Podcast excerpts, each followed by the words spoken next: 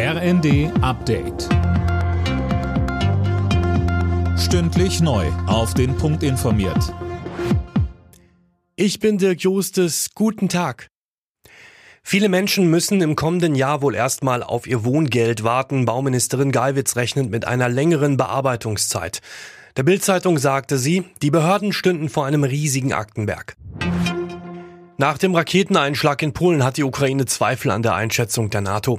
Das Militärbündnis geht ja davon aus, dass es sich bei dem Geschoss um eine ukrainische Luftabwehrrakete handelt. Mehr von Eileen Schallhorn. Präsident Zelensky stellt sich hinter die Berichte seines Militärs, es sei eine russische Rakete gewesen. Kiew fordert an der internationalen Untersuchung beteiligt zu werden. US-Präsident Biden widerspricht Zelensky. Der Westen geht von einem Unfall aus, sieht die Verantwortung dennoch bei Russland. Grund ist der ständige russische Raketenhagel. Die Ukraine hat jedes Recht, sich gegen dieses Sperrfeuer zu verteidigen, hieß es etwa von amerikanischer Seite im UN-Sicherheitsrat. Das Getreideabkommen zwischen Russland und der Ukraine ist um vier Monate verlängert worden. Es soll ermöglichen, dass Getreide trotz des Krieges über das Schwarze Meer exportiert werden kann. So soll die Versorgung gerade für ärmere Länder gesichert werden. Inmitten des russischen Angriffskriegs in der Ukraine fällt heute das Urteil zum MH17-Abschuss. Fast 300 Menschen starben beim Absturz des Passagierflugzeugs vor mehr als acht Jahren in der Ostukraine.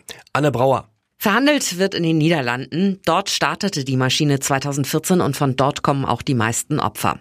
Angeklagt sind drei Russen und ein Ukrainer. Laut Anklage gehörten sie den prorussischen Separatisten an und haben die Maschine zwar nicht selbst abgeschossen, aber maßgeblich beim Transport der Rakete geholfen, die das Flugzeug dann traf.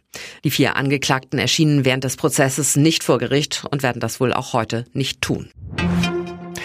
Mick Schumacher wird in der nächsten Saison nicht mehr für das Formel 1 Team Haas an den Start gehen. Der amerikanische Rennstall hat die Gerüchte am Morgen bestätigt, dass der Vertrag mit dem 23-Jährigen nicht verlängert wird.